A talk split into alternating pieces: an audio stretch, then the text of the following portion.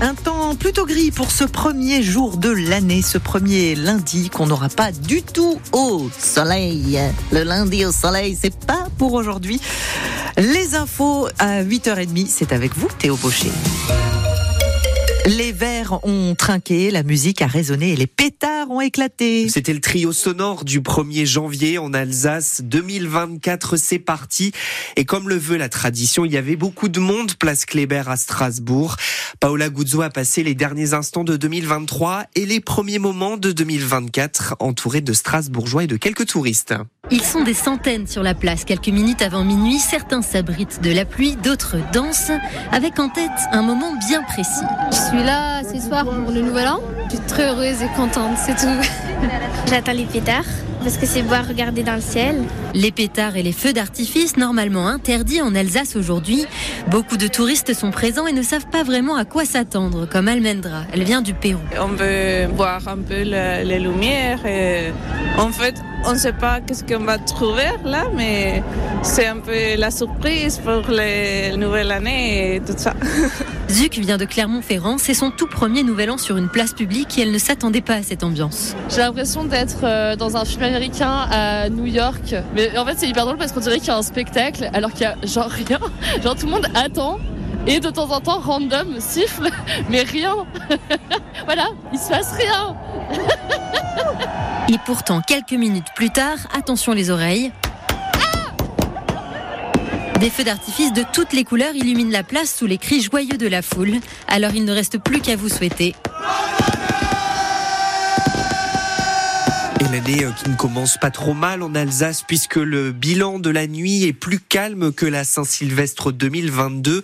28 personnes ont été interpellées dans le Bas-Rhin, dont 14 mineurs. Il y en avait eu une soixantaine l'année passée. Dans le Haut-Rhin, trois interpellations contre 12 en 2022.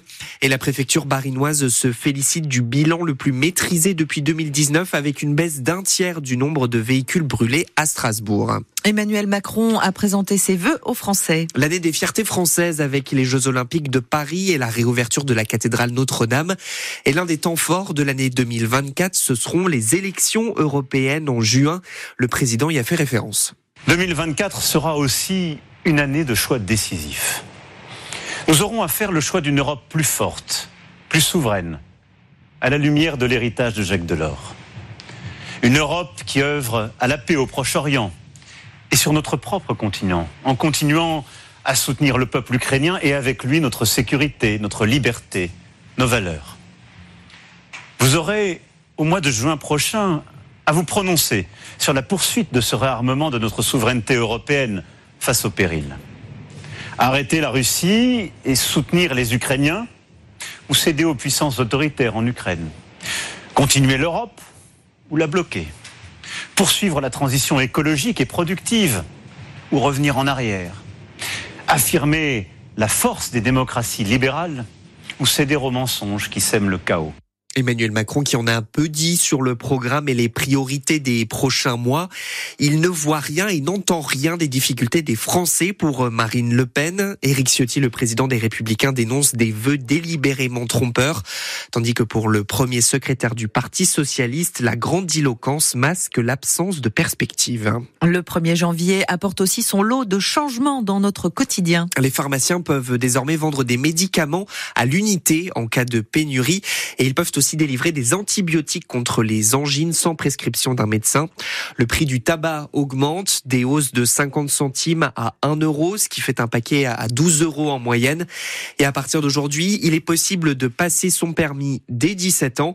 Et le dispositif de location avec option d'achat à 100 euros pour les voitures électriques entre aussi en vigueur.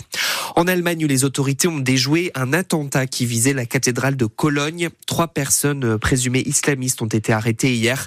Déjà avant Noël, la police allemande avait arrêté un homme qui voulait aussi s'en prendre à la cathédrale. 2023 a été l'année des gîtes en Alsace. Carton plein pour Gîtes de France qui enregistre une hausse de l'activité de 11% dans le Bas-Rhin. Après une année 2022 qui était déjà très bonne, des chiffres qui impressionnent Martine Linker, la directrice des Gîtes de France dans le département. C'est énorme, c'est une progression à deux chiffres qui est très appréciable parce qu'effectivement, ça reflète tout à fait la tendance euh, et l'engouement pour euh, les, le tourisme rural et notamment les activités extérieures. À la sortie de la crise, euh, bien sûr, du, du Covid, on avait besoin d'extérieur, on avait besoin d'activités extérieures, de se retrouver en famille, entre amis. Il y a un engouement aussi pour le vélo, pour la randonnée. On a besoin de bouffer d'air, on a besoin de d'avoir de l'espace et aussi l'inflation a joué aussi en notre faveur dans la mesure où on se dit ben on va pas trop loin, on se retrouve en famille, on peut euh, se restaurer sur place, on peut faire de la cuisine. Il y a ce moment de convivialité qu'on a envie de partager, tout en se dépaysant. Alors on s'y prend peut-être euh, dès maintenant pour réserver son gîte pour la Saint-Sylvestre 2024. Les places vont partir vite. C'est noté, c'est noté.